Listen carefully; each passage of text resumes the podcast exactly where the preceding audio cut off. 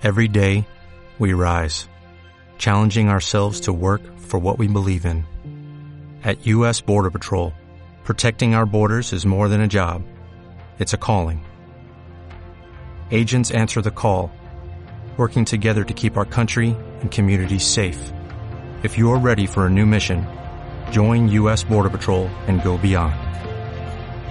Learn more at cbp.gov/careers. Hace unos días, una jueza ultra de Castellón ordenaba que se retiraran de los institutos públicos un lote de libros de temática LGTBIQ+, donados por el ayuntamiento de la ciudad, entre los que, por cierto, figuraba El amor del revés, protagonista del último Maricapáginas.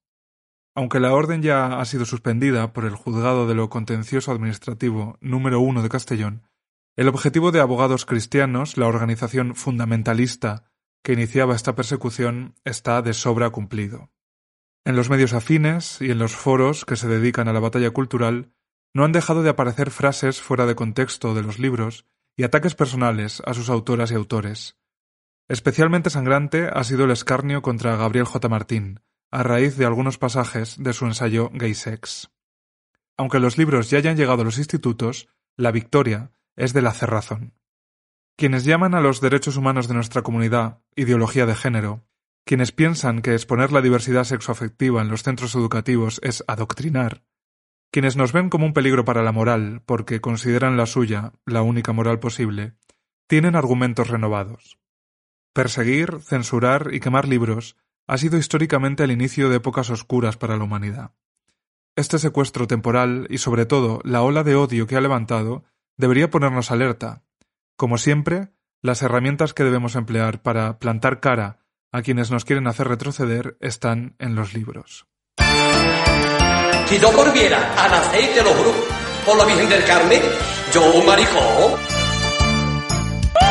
Guillermo Alonso, bienvenido a Marica Páginas. Muchas gracias. ¿Te gustan las páginas? Me gustan las páginas y sobre todo si están todas juntas y soy marica, sí. Perfecto, pues entonces... Eh, este es mi programa. Eso es tu programa. Eh, venimos a hablar de un libro que ya sabéis que en Marica Páginas siempre el libro es, eh, bueno, la excusa, ¿no? Para eh, un poco rodear la experiencia marica desde la literatura, ¿no? Eh, o echarle un vistazo desde la literatura. Y mm, creo que es la primera vez que el invitado no conocía el libro, lo cual eh, es una novedad. Pues sí. Mm. Vengo virgen. Vienes virgen, muy bien. gracias por la recomendación porque me ha gustado mucho. Qué bien. Te hacemos ahora la prueba del pañuelo, o sea que no te, no, Por favor. Pero eh, es verdad que este libro, que es Un mundo huérfano de Giuseppe Caputo, em, como ya sabéis todos, es, es, bastante desconocido. O sea, no. Los otros que, que han pasado por Marica Páginas tenían un cierto recorrido, bueno, de popularidad. Sí. Y este, eh, yo siempre que he hablado de él o siempre que lo he recomendado, Normalmente la gente no lo conoce, ni siquiera los maricones, que son su primer... No, yo no lo conocía. Mm. Y de hecho me costó encontrarlo. Y ahora me parece muy injusto que me haya mm. costado encontrarlo porque creo que debería leerlo todo el mundo.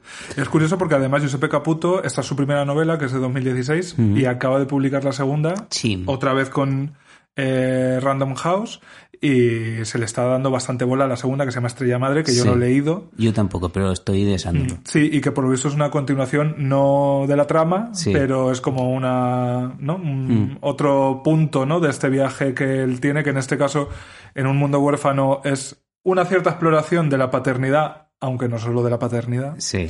Y este es sobre la maternidad. Mm. Entonces, eh, alguien que llegaba virgen a un mundo huérfano, eh, ¿Qué sensaciones te ha dejado, no? Esta lectura. Pues es, eh, es un libro muy raro, y digo raro en el mejor de los sentidos. Tiene.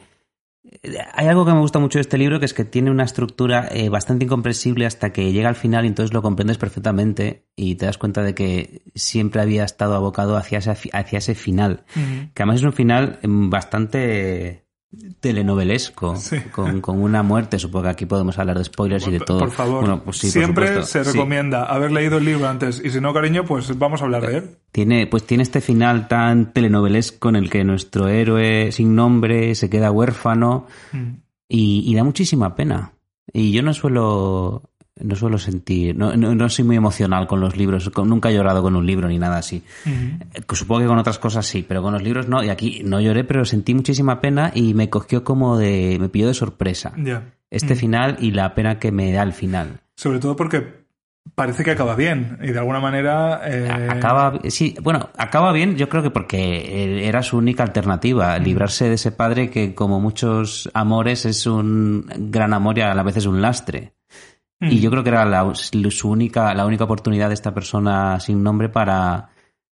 No sé para qué tampoco. Para ir a decir, para seguir con Para su seguir vida. con su vida, ¿no? Sí, para seguir con su vida, sea la que sea. Mm, El tema de la pobreza, ¿no? Es, em- impregna toda, toda la historia y de Sí. hecho yo diría que esta, más que una historia sobre la homosexualidad, eh, es una historia sobre la miseria.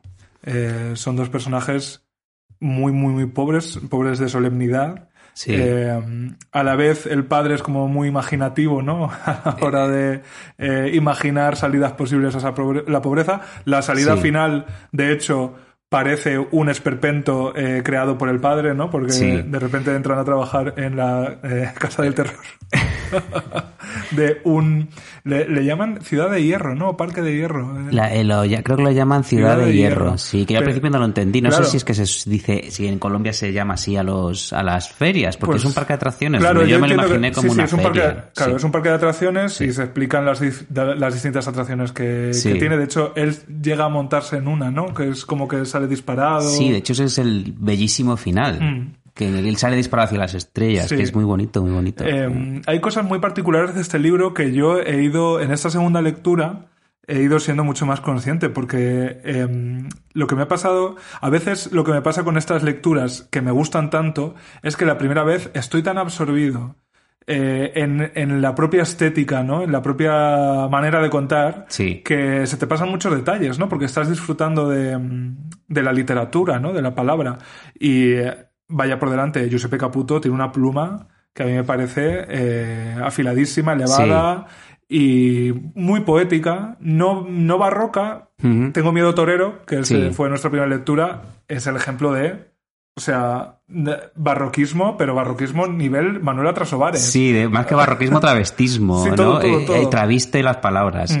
Es verdad, eh, es verdad lo que dices aquí de que hay, hay más estética que literatura, pero no quiero que se entienda mal, porque como dices, eh, Caputo es un escritor excelente, pero me da la sensación de que, de que se, de que da un paso atrás para no, no lucirse tanto él, sino lo que describe. No sé si me estoy explicando bien. Pero Mm. en vez de, creo que Caputo, en vez de describir muy bellamente un paisaje simple, lo que hace es eh, que primero crear un paisaje bellísimo y luego describirlo de forma simple. Estoy hablando, por ejemplo, de esa casa en la que apenas hay muebles. Creo que hablan de un sofá y una cama que comparten padre e hijo, un espejo que le pega mucho.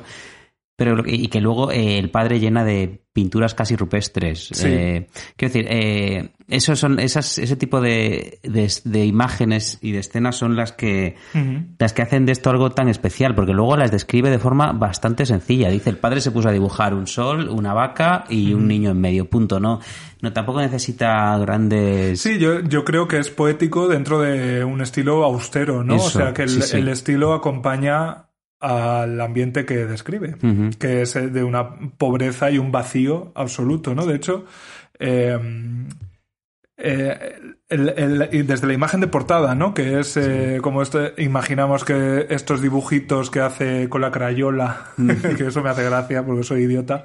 eh, No, pero es una palabra muy Sí, bonita. con la crayola, el padre en, en las paredes. Es como llenar con algo de belleza la oscuridad, ¿no? Un, un vacío absoluto y ellos mm, intentan mm, crear algo, ¿no? Dentro de, de ese vacío. Sí, yo durante la lectura no dejaba de preguntarme cómo sería aquella casa. Eh, eh, yo he, he estado en Colombia y por supuesto aquí no voy a decir que puedo decir que conozco Colombia porque he estado como un turista, pero sí que recuerdo eh, en los viajes de un lado al otro, de ir de una ciudad a otra que te llevaban en el típico transfer y tal, pasar por delante de, pasar por calles estrechas donde había casas súper sencillas donde toda la familia estaba fuera. A veces intento pensar en esta casa como algo así.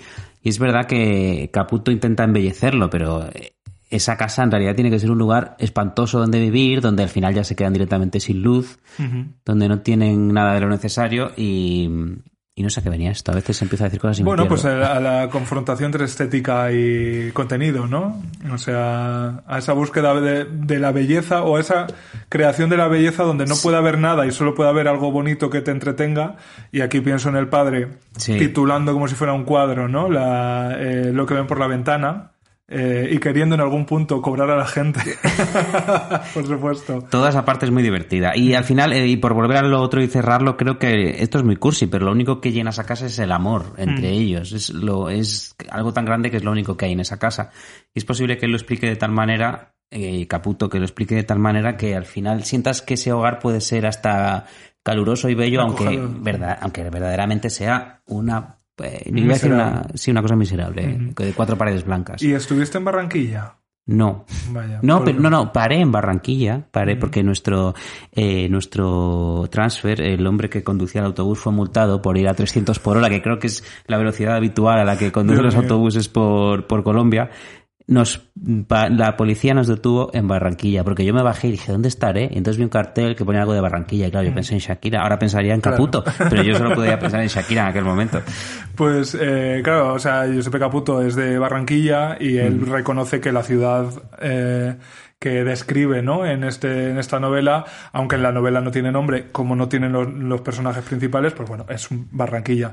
Em, y además hace una, son casi dos ciudades en una, porque la Barranquilla iba a decir privilegiada, pero probablemente la, la Barranquilla menos eh, pobre, Sí. eh, también dicen que es como, eh, como dice, la ciudad eléctrica, ¿no? O- Sí, la llama la ciudad. El bosque eh, eléctrico. El bosque eléctrico. Supongo que cuando de- describe el bosque eléctrico, describe las luces que ve a lo lejos. Claro, Sí. porque él vive en un barrio, ellos viven en un barrio donde no hay faroles, ¿no? Y de hecho, Sí. eh, la, la narración empieza con esa mm, ironía de que la avenida donde ellos viven, que no tiene faroles, se llama la Avenida de las Luces, ¿no? Sí. Y, y llega al mar, que el mar es curioso porque al principio parece que va a tener mucho protagonismo, ¿no?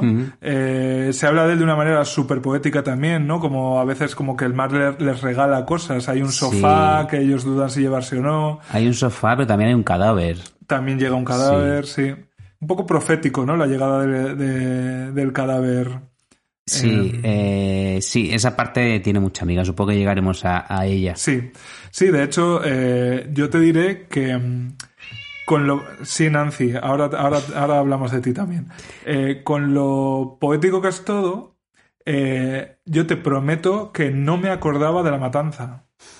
¿Sabes? Cuando me lo cogí para releerlo, Sí. no me acordaba de la matanza. Es que la matanza está metida de una forma muy extraña en la que yo- hasta creo que casi hasta el final no supe si aquello era real o Claro. era un sueño que había tenido él o era producto de alguna alucinación provocada por las drogas, que en realidad no hay drogas en este libro. Bueno, hay mucho popper. No sé si podemos considerar la droga un popper, el popper droga porque adictivo tampoco es. Bueno, que yo sepa. A ver, es una Eso sustancia, pero Quiero decir, no es una droga que tú te tomes para vivir. Es una cosa que tomas para pues, que se te abra el ojete. para que te abra el ojete o para flotar un ratito y decir te quiero a gente que no conoces, por ejemplo. Pero, eh, pero bueno, que es que me pierdo todo el rato. La matanza. La matanza. Eh, yo he pensado muchas veces, y esto es del año 2016, supongo que eso está muy inspirado en, eh, en lo de Orlando. Claro. Eh, no, Eh, podríamos preguntárselo a él, pero no. Sí, eh, yo eh, en mi cabeza cuando lo leí la primera vez pensé inmediatamente en Orlando. Sí. Además creo que fue por la época, ¿no? Lo cual no, no sé si está escrito después de Orlando porque debió de ser, Sí. se llevarse poco tiempo o a lo mejor se lleva precisamente poco tiempo porque lo inspiró, ¿no? En cualquier caso es un libro donde hay, es una novela donde hay una matanza de docenas de personas Sí, eh, y se te describen, o sea, ¿has leído nuestra parte de noche? sí. Pues y claro, yo ahora leyéndolo me recordaba esas pocas páginas a nuestra parte de noche. Pero claro, nuestra parte de noche con esa matanza te hubiera hecho 500 páginas. Es verdad, es verdad que inciden los dos mucho en el desmembramiento de los cuerpos. Mm. en el cómo, ¿no? Sí. Y, y- y, o sea, aquí hay imágenes completamente gore, Sí, sí. metidas en un relato que es poético, ¿no? eh, ahí hay una, mm, no sé, una, un juego, ¿no? Antitético Sí. muy potente. Es que es casi, describe casi una guerra de Vietnam, vamos, es como una matanza elevada a la categoría de arte, porque habla de gente, eh, iba a decir emparedada, pero no es emparedada, es clavada en Empalada. farolas, empalada, eso, Sí. eh, clavada en, En farolas árboles, de cabezas, Cabezas en farolas. eso, cabezas en farolas, eh, un hombre columpio con eso. otro hombre encima. Luego dice una cosa terrible que la dice de la manera más austera, que es un trozo, o sea, una montañita de carne. O sea, ya está, sin más detalles, ¿no? Eh, y claro, uno, eh, leyendo entrevistas de Giuseppe Caputo y tal, eh, entiendo que la violencia en Colombia es así de imaginativa por ponerle un- algún nombre, ¿no? Porque hay cosas como la corbata colombiana que yo he aprendido que es que te rajan el cuello y te sacan la lengua por debajo. madre mía. O sea, cosas así eh, llevan el adjetivo colombiana, ¿no? Fíjate que yo pensé que los grupos terroristas de Sudamérica era una cosa más de llegar y matarte y dejarte en paz, ¿no? Que no eran tan imaginativos. Pues fíjate. Eh, entonces, claro, entiendo que hay también algo de esa violencia ambiental, ¿no? Sí. Y, eh, en esto, porque además es una matanza que en la novela no resulta del todo traumática. Quiero decir, ellos presencian ese infierno y, y- y, a ver, tienes las consecuencias en el barrio, la gente se va, eh, pero no la, la novela no trata luego solo del trauma que deja eso, ¿no? En cualquier eh, otro relato, una cosa así sería lo central del relato y a partir de ahí eh, a ver qué consecuencias tiene. Ya. Y aquí es una parte más. Sí, hay algo que me parece muy divertido en este hombre, que además por lo que pone en la propia solapa del libro y lo que luego él cuenta en entrevistas, es que estudió eh, escritura creativa en la Universidad de Nueva York. Y este es el típico relato que un profesor de escritura, que es una cosa en la que yo no confío nada, y estoy hasta el mismísimo coño de que en Instagram me salga gente diciendo, ¿quieres escribir una novela? Eh, porque son todos unos engañabobos. A ver, seguro que esta, este- esta escuela de escri- escritura creativa en Sí, Nueva York, Nueva York es- fantástica, seguro que sí. Pero bueno, este es el típico relato que si tú presentas tal vez en una escuela de escritura donde quieren eh, ser tan canónicos, te dirían, esto no se sujeta por ningún lado porque abres un montón de puertas que no vuelves a cerrar. Lo cual a mí en realidad me gusta mucho en la literatura y, en, y, y porque la vida es así en general. Eh, pero sí, sigo sin entender muy bien eh, qué pinta esa parte, que aún no hace falta tampoco que la entienda. Eh, me gusta mucho. Y luego también sí que hay una cosa que, que supongo que también lo tendrás apuntado por ahí, que es que la matanza luego tiene un reflejo estético casi exacto con las escenas de la sauna. Claro. No sé, ahora mismo no estoy recordando como el tiempo va hacia adelante y hacia atrás y todos los capítulos alternan siempre dos líneas temporales. No estoy, no sé si la matanza ocurre antes que su visita a la sauna. La matanza ocurre casi lo primero. O sea, es Ah, el vale. final del primer capítulo. eh, dentro de que eh, es, una, es una matanza ah, salvaje eh, que se resuelve en dos páginas. Quiero decir que te describe Sí. lo que hay y poco más, ¿no? Te- en- eh, casi tiene más importancia después el- la pintada, ¿no? De eh, sigan bailando mariposas Sí. que, mm, que lo- los propios cuerpos, que además por lo que luego se nos cuenta, siguen ahí. Sí, sí, eso también es días algo. y días y días y días hasta que se deciden o alguien da la orden de recogerlos y entonces el momento de recogerlos también es un momento de tensión, ¿no? Eh, Súper chocante, ¿no? Hmm. La gente pidiendo que traten a los muertos con respeto porque ellos sienten. ¿eh? Lo repiten Eso es mucho. muy bonito. Mm. Y, Ta- También creo que la matanza eh, arroja como un halo de peligro sobre la homosexualidad en un relato en el que, por otra parte, el protagonista es homosexual de una forma absolutamente natural y libre. Creo, si no me equivoco, que no, él no tiene ningún conflicto, su Mm. padre no tiene ningún conflicto y nadie tiene ningún conflicto con que él sea un pedazo de maricón que va vestido por ahí de ángel Sí. y maquillado y que a que además como alardea y es algo que me gusta mucho si también vuelvo si no me equivoco de ser una gran pasiva porque en el en el en el- la sauna se lo follan como 50 En un sling, ¿no? en el Sling. en el columpio En el este en el, columpio, sí. en el columpio este Eh, sí, eh, la- la el principal interrogante que a mí me surge de cómo interpretar este, esta novela, eh, y más en un club de lectura que tiene perspectiva marica, es como mm, eh, el encaje de la experiencia del devenir marica eh, de este personaje, ¿no? Que efectivamente no se verbaliza, se dice mariposa, que mariposa es marica Sí. en, en Colombia, Y aquí, bueno, a mí me llamaban a veces mariposón en el claro, colegio, mariposón. mariposón. sí. Eh, eh, pero no hay un conflicto en torno a Mm. eso. De hecho, eh, incluso el personaje de Ramón Ramona, que es el- la camarera de El Baboso, Sí. eh, del bar que, que frecuentan, se, o sea, se, en, en un párrafo, ¿no? Que uno va y dice, "Oye, pero tú qué eres? Sí. Y le dice, ven acá y te muestro. Y entonces se levanta la falda que lleva, el otro sale como, eh, Atónito. sí.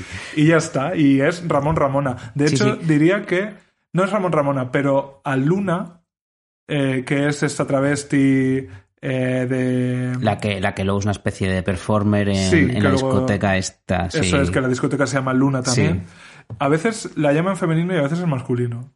Eh, eso sí me saltó. Es verdad, hay varios personajes que no se deja claro explícitamente que sean o bien travestis o bien mujeres transexuales, pero por su forma de hablar estoy recordando una escena que ya está casi al final del libro en el que él entabla conversación, creo que en el baboso, con dos mujeres que están en una mesa. Sí. Y yo no sé ahora mismo eh, si se explicita, pero por la forma de hablar son claramente travestones, porque no, porque ninguna mujer cis habla así. Bueno, conocemos alguna que sí, pero ya me entiendes. La mayoría. Pues mira, vamos a descubrirlo juntas. Yo creo que tengo Porque una Zunilda- captura- Eso, Zunilda. Además, qué libros, qué, Sí, qué- qué qué libros digo, sí. qué nombres tan bonitos. Eh, Zunilda em, y la amiga eh, explican una historia que de repente es como un meandro que coge eh, la narración y explican que ellas están perdidas. Eh, y lo explican de una manera muy bonita que paso a leer. Ella se ríe de mí, dijo Zunilda, entrada la noche, pero perdida ha estado. ¿Tú sabes? Quizás te ha pasado una vez, que caminas por la calle buscando un número, una casa, digamos, y te despistas mirando a alguien o algo, un hueco en la acera, otra casa, algo. ¿Sí sabes? O te despistas mirándote a ti, pensando en ti, y caminas más, y te pasas la casa original. Y no solo te la pasas, sino que la dejas atrás muchas cuadras, ¿sabes? Y cuando ves que te has perdido, la casa que buscabas deja de importante un segundo, un momentico, tú sabes. Porque ahora es más urgente desperderte, o no perderte más, o no seguir perdiéndote. Nada de eso es lo mismo que encontrarse. Te olvidas de la casa que buscabas. Estoy hablando de eso. Que te olvidas porque estás mucho más allá de la casa, en la calle, que es lo contrario de una casa. Y te haces preguntas. ¿Dónde estoy? ¿Hay peligro? ¿Cuánto me he desviado? A veces siento que mi vida ha sido eso. Perderme y darme cuenta de que estoy perdida, perdida, una y otra vez, una y otra vez. El olvido de la casa que buscaba. Qué bonito. Zunilda. Es que si te llamas Zunilda tienes que, Tienes que hablar tener así. una vida interesante y hablar así, hablar así de bien. Hay eh, unos ciertos recursos, eh, como por ejemplo que toda la novela ocurre de noche. Toda, toda, toda la novela ocurre de noche. Eh, esa noche puede ser, pues, el escenario de una masacre, puede ser eh, una búsqueda de un entretenimiento en el bar donde hay tres borrachos y a uno se le ha comido el perro. Sí. Eh, pero siempre ocurre de noche, ¿no? Es, eh, es una, eh, una historia que necesita de la noche como para... A mí, eso, a mí eso me gusta mucho y sí que creo que ahí sí que hay algo de literatura gay explícita, porque Mm. bueno, al menos yo siempre he asociado mucho la, la noche a la homosexualidad y recordemos al claro. obispo, era, era el de Alcalá de Henares que nos Hombres llamó nocturnos. Hombres Nocturnos, que me parece una figura preciosa. Sí. Él, él no quería que fuera una figura preciosa, pero Y las cosas salen el así. infierno, ¿no? Eh, encuentran el infierno. encuentran el Eh, infierno. van a clubs de hombres nocturnos y encuentran el infierno. Pues eso es cualquier sábado. fíjate, encontrar el infierno, ¿no? Sí. Como eh, estaba aquí. Claro, claro. Además, encontrar el infierno a veces es lo precisamente lo que buscamos en los hombres Hombre, nocturnos. sí. Entonces, eh, Mm, Hablando de eso, se lo agradeceremos. mm, eh, decíamos antes la sauna. eh, hay, yo lo que, quizás lo que mejor recordaba, o lo que más impacto me dejó, fue el momento chat roulette. Eso, Eh, sí. Hay un momento en el que este protagonista se mete en la ruleta. Un momento muy largo, además. Sí, sí, Eso o sea, se extiende explica- se 50 explica, páginas sí. o algo así. Eh, y me parece una descripción, primero, completamente eh, pegada a la realidad de lo que era participar de esta web, que para quien no lo sepa, eh, pues bueno, es básicamente conectar webcams de gente aleatoria. pero como todo en Internet, esa aleatoriedad quiere decir que normalmente hay una chorra eh, y una paja detrás, ¿no? Y, gente que eh, tiene una relación más o menos em, proactiva ¿no? con aquello que ve, ¿no? O que se da órdenes, o que se pide cosas, o que fantasea, ¿no? Con una historia que va más allá de la pantalla del ordenador. Y eso está descrito como, no sé, me, de repente algo que nuestra generación conoce de primera mano, verlo en literatura te da una cierta perspectiva. Además está muy bien descrito. Esas imágenes de... Esas Antes hablaba de, esto que hace Caputo eh, describiendo escenas muy, que son muy bellas, aunque no lo sean. Eh, esto lo hace muy bien aquí también con los cuerpos, de, al describir esas imágenes de Ahora no me, no me, acuerdo de ninguna, pero había un señor, te describe un señor con el culo en pompa, pero te lo describe muy bellamente también. Eh, casi te da ganas de ver a ese viejo con el culo en pompa. Y a, mí personalmente, eh, eh, esto tiene un poco que ver con, con, lo que estamos hablando del señor con el culo en pompa. encuentro que algunas de las imágenes más bonitas que yo he visto, en, no puedo decir en el cine porque no es cine, pero en el audiovisual, están en el porno, porque se, de repente ahí hay unos cuerpos entrelazados en posiciones imposibles que a veces da ganas de darle al pausa por lo que me han dicho, que yo no veo porno, pero da ganas de darle la pausa y decir, quiero imprimir esto y pegarlo detrás del sofá. No, no tiene necesariamente que aparecer ni pollas ni culos, son imágenes de, de piel y cuerpos entrelazados y esto me hizo, me, ah, me acordé de eso cuando estaba leyendo todo este, este pasaje en el que él se pasa, además se pasa como horas y horas en la ruleta esta, mientras a la vez, esto es muy perturbador, eh, de vez en cuando va a ver a su padre, si está dormido y le abraza, se acuesta con él. Es muy perturbador y aquí llega un poco esta relación extraña que tienen los dos. Sí, yo fíjate que eh, esa relación jamás la describiría como perturbadora. ¿Sabes? Para mí eh, tiene una pureza eh, que, que permite que él se esté haciendo un pedazo de pajote con cualquiera, pero está genuinamente preocupado por su padre, va, le hace unas caricias ya, eh, eh, bueno, yo a mí no es que me haya perturbado, pero creo que busca un poco perturbar a cierto lector que a lo mejor no soy yo, o a lo mejor sí, más impresionable. Puede ser. Y desde luego eso, estar haciénute un pajote de repente ir un momento con tu padre, acostarte con él, llamarle papi, darle besos y volver a hacerte la paja, es desde luego en Pontevedra no se estila. en Alpera creo que tampoco. Eh, dice una cosa casi al final de este pasaje que me gusta mucho porque eh, creo que resume bien qué pasa cuando alguien tiene acceso a algo sexual para llenar un vacío. Eh, porque, pues yo que sé, en el 77 o te ibas a, a Tocha, a los baños y te pasabas la tarde. O sea que la cosa del sexo, de la sexualidad, eh, no estaba tan a, la distancia de un clic, ¿no? Sobre todo para los maricones que tenías que ocultarte o lo que sea. Entonces, un poco esta cosa como el sexo como entretenimiento para llenar un vacío. Dice, después de mucho rato de paja con... Claro, yo estaba ya preocupado por el estado del prepucio de este chico, porque vamos... Dice, quiero venirme y sin embargo, ¿qué haría al terminar? Flecha, flecha. flecha es que está pulsando en el ordenador. Mi angustia, quedarme sin algo. Flecha, algo en este momento es algo que hacer. O sea, que está eh, matándose a pajas por puro aburrimiento y por, llenar ese vacío. Ya, también creo que en este libro hay un gran discurso sobre el sexo como el único placer gratuito y el único placer al que tienen, creo que, el mismo acceso el hombre más rico del mundo o el mm. más pobre y del sexo como también del sexo como lo contrario a la muerte porque a él le rodea la muerte y sin embargo no deja de hacerse pajas o de buscar sexo con extraños sea en la discoteca luna o en la sauna. Creo que ahí también hay un vapores ¿no? los vapores. los no, sé si dice sauna dice, dice los vapores algo pero sí. Además también describe una sauna como llena de mierda con los con los pies tiene los pies negros porque está llena de tierra al suelo en fin. Y pisa condones y ya le da igual. Eh, sí hay, hay algo de mm, que en el terreno de la sexualidad la gente pobre puede estar por encima de otra gente, ¿no? Incluso, porque hay un, un, conflicto casi principal de la primera parte del libro, es cuando él en la sauna se encuentra con un viejo eh, subido en ese columpio Y entonces él pasa todo el rato, el viejo está con el culo en pompa esperando que alguien Sí.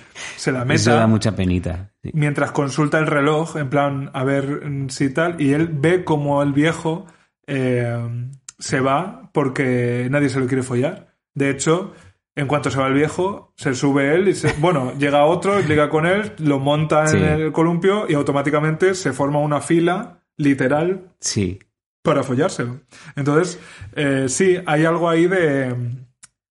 Bueno, de cambio de tornas, ¿no? De, de, de poder ser tú el que vales más que, que los demás. Sí, sí, él cuando está subido a ese poder, eh, a ese poder, perdón, iba a decir que cuando está subido a ese columpio eh, es cuando, probablemente cuando es más poderoso en toda la historia, porque tiene a, a 50 hombres a, a su servicio. Y también iba a decir, volviendo a, esa, a- justo a esa escena, eh, y que vuelve a mi, a mi teoría de una relación un poco perturbadora con el padre, que no sé si tú estás de acuerdo, pero durante toda la escena de la sauna, incluso en otros momentos de la novela, él todo el rato comenta que ve, cree haber visto a un hombre que conoce. Sí. Ese hombre eh, no es su padre. Yo. eh, eh, eh, No. De hecho, dice que es el que se había metido con él al principio de la noche.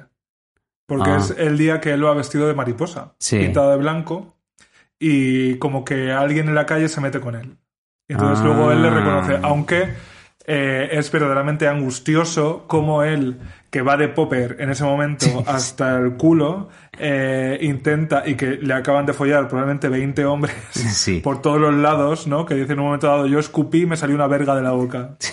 Eh, eh, eso que él como intenta revolverse para que no se lo folle ese y mm, aunque ahora que lo dices creo que sí hay un momento en el que él piensa que ha visto a su padre Yo es que tengo esa sensación, pero tú juegas con ventaja porque lo has releído y, Sí. y lo, y lo tienes más presente. sí es, eh, es ese hombre que él reconoce y no quiere que se lo folle es lo dice luego explícitamente que es el que se había metido con él Mm.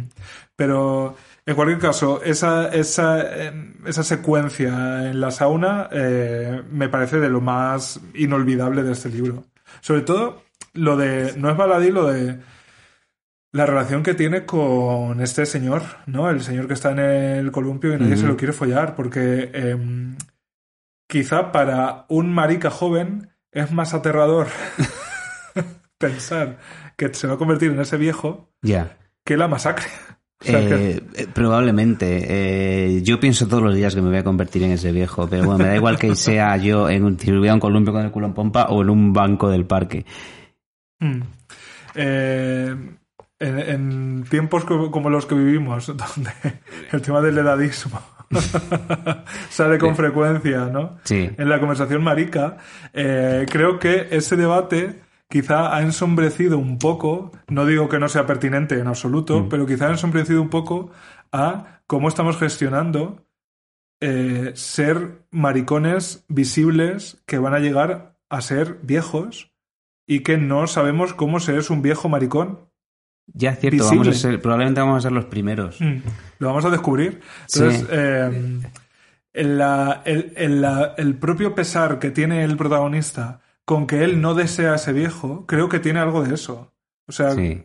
como que eh, se da cuenta de que eh, ahí él está fallando de alguna manera y le da hasta, hasta pena. Sí, porque luego él tiene la manga bastante ancha Sí. para que se lo folle el primero que aparezca. Hay algo que me gusta mucho que hace Caputo, que es no, des- no describir nunca al protagonista. Entonces uno tiene que intentar averiguar en su propia imaginación Mm. si este chico es atractivo o no lo es. Claro. Eh, claro, se supone, sí que es verdad que como que recibe varios... A, a lo largo de la historia mm, hay hombres que intentan ligar con él. sí. Pero claro, no sabemos tampoco cómo son esos hombres. Puede simplemente que vean a un jovencito y, y que tengan edadismo, pero al revés, y lo que quieran sea un culo fresco y joven, aunque sea una persona muy fea. Pues sí. Eh, sobre el momento anciano en el columpio de la sauna, eh, voy a leer dos mm, trocitos que no van seguidos, pero están en la misma página. Esto es después de que él se haya montado ya y se la hayan follada viva. eh. Conocí la infinitud, que no es exceso ni repetición, entrando al laberinto y mecido en el columpio. Y me volví padre de mi padre al verlo en una silla sin hablar, sin moverse. Apenas llegué al apartamento. Sin hablar y sin moverse estaba. Aquí compara, claro, la vejez de uno y un poco la del otro. Algo de ese recuerdo me remueve especial- especialmente del viejo en el columpio. Su paciencia en el columpio consultando el tiempo. ¿Cuánto habrá estado ahí, suspendido en el aire, y en el aire su deseo? Qué bonito. Es muy bonito. Mm. El libro está lleno de frases preciosas. Sí, y sí, de sí. metáforas preciosas. Para hacer camisetas. Yo estaba buscando porque tengo aquí muchas fotos. Mm. eh, yo en vez de subrayar hago fotos, pero debería empezar a subrayar como tú porque es más cómodo. Eh, pero bueno, Pues- sigue con, tu, sigue con tus apuntes que ahora los, ahora los encontraré y me leo yo algo. No, lo de. eh, a ver, lo de la vejez, ¿no? La vejez marica, eh, me parece un gran tema. Un gran tema que.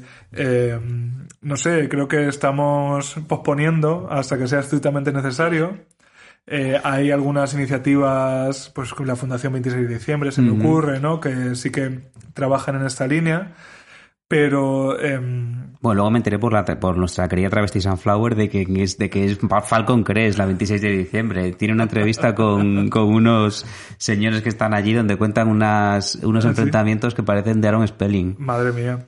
Bueno, en cualquier caso, hay gente un poco proactiva, ¿no? Eh, con la vejez marica, pero eh, no hay demasiada literatura, demasiado cine. Eh, películas se, se me ocurren incluso un par ahora mismo, pero eh, no, no sabemos cómo vamos a ser eh, de mayores, ¿no? De viejos. No sabemos que si vamos a follar, si no vamos a follar, si no es que eso sea lo fundamental, pero bueno, es un poco lo que nos distingue los heterosexuales en, en- en el núcleo duro, ¿no? De con quién, de- con quién nos acostamos y de quién nos enamoramos, ¿no? Eh, y la comunidad gay, que es claramente eh, un grupo de personas que se odian a sí mismas Sí. y que se Sí. rechazan a sí mismas. Eh, No, pero literalmente. Quiero decir, claro. hay varios libros que co- conocerás y habrás leído ya que hablan del, del autodesprecio que hay que en sí. todos los maricones y bolleras. No sé si tanto en, la, en los transexuales tienen ese, mismo mal, imagino que sí, y probablemente más. Pero Sí, sí, eh, La LGTBI-fobia interiorizada, antes de que mataran a Samuel Luiz, me parecía que era nuestro principal problema. Eh, luego descubrimos que la violencia física real seguía ahí, ¿no? Eh, pero sí, o sea, eh, yo ahora, mira, el, a- ayer eh, hice una sesión con mi psicólogo en la que eh, decidimos como a que yo avancé en mi vida, ¿no? Ya sin su acompañamiento constante, pues para ya desenvolverme. Un poco me ha dado del alta, ah, bueno. Oye, Y, que te va a venir bien al bolsillo, seguro. eso sí. Eh, lo cual significa que, eh, bueno, pues que cada vez he ido acortando las, las temporadas que voy al psicólogo porque cada vez tengo más herramientas y hay cosas como la- la- las cosas grandes están solucionadas. Qué bien, pues me alegro. Eh, yo, la primera vez que fui, jamás, o sea, yo no hubiera pensado jamás que mi problema era ser maricón. Jamás. ¿No? O sea, yo pensaba que iba pues porque tenía otras cosas. Otras cosas, as in, depresión, Sí. ansiedad, pero que no era por ser maricón, porque yo era un maricón, pues visible, ¿no? O que vivía, ejercía de maricón con mi entorno, lo que sea. Spoiler, no coma por. o sea, incluso ayer, que fue mi última sesión de momento, Sí. y que marca tres años y medio desde eh, aquella primera, lo que yo ayer terminé de colocar era literalmente las consecuencias traumáticas, no de ser maricón en- eh, así de- en, en- en el vacío, sino de ser maricón en una sociedad homófoba y de no haberlo gestionado bien con mis padres, con mi hermano, con mi entorno, conmigo mismo. Entonces, eh, esa homofobia interiorizada eh, no es que, o sea, no, es, es lo urgente, no, es lo que tenemos que, eh, en lo que nos tenemos que poner a trabajar ahora mismo como colectivo. Sí, y es curioso que haya salido justo ahora, bueno, eh, los libros de los que hablábamos estos y la propia teoría de la homofobia LGTBI, LGTBI fobia interiorizada, yo creo que es algo relativamente nuevo. Claro, Sí. antes estábamos demasiado preocupados con la LGTBI fobia no a secas, con que no te mataran por la calle, que ahora debemos volver a estar preocupados por eso. Sí.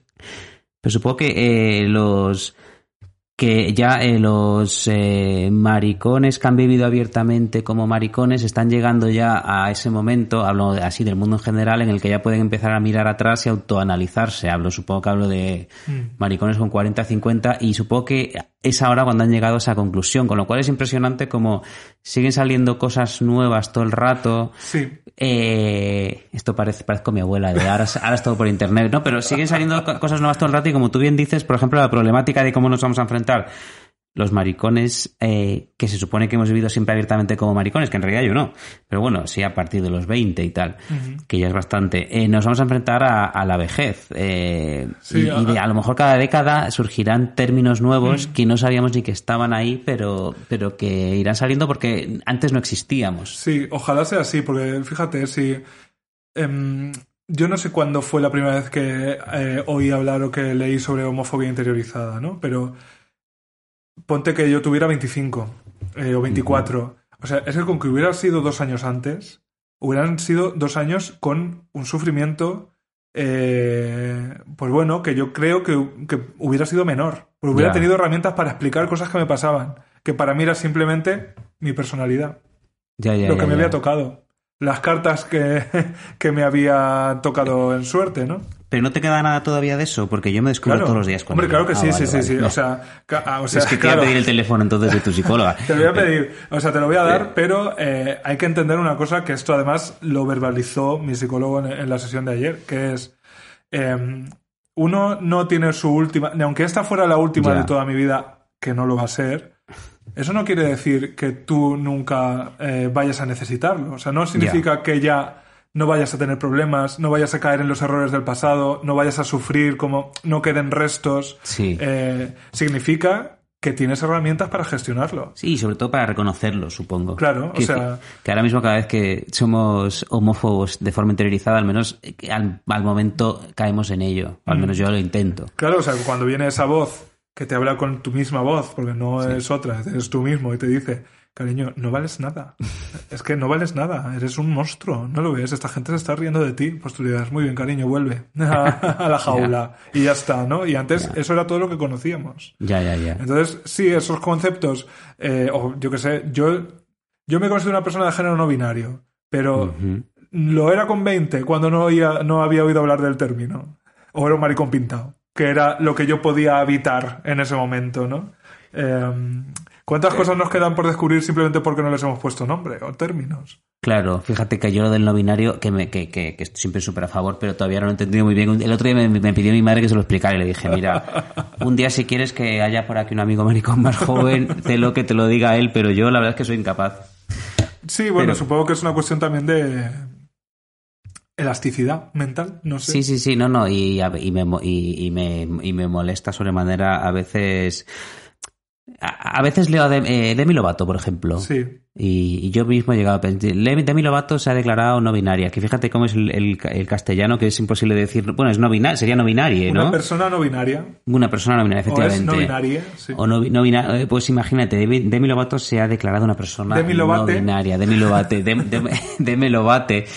Y yo, eh, Demi hay- esa voz de la que hablas, que todavía nos odia, Mm. Yo mismo me digo, ya está, está intentando llamar la atención. Y luego me odio por pensarlo, pero eh, ahí estoy, fíjate. Claro, a ver, si es que mm, quiero decir, si algo, con, algo que hemos desarrollado casi evolutiva- evolutivamente los maricones es a ser afilados y al látigo con los demás, porque si tú lo sacas antes, Sí. pues ya probablemente no lo saquen contigo. Sí, es Entonces, verdad. eh, esa, esa, eh, ese recelo que tenemos con nosotros mismos eh, es, es, es, es un resto de la batalla interior que hemos tenido. Sí, ¿Sabes? Eh, porque los maricones son los que peores cosas dicen sobre otros maricones.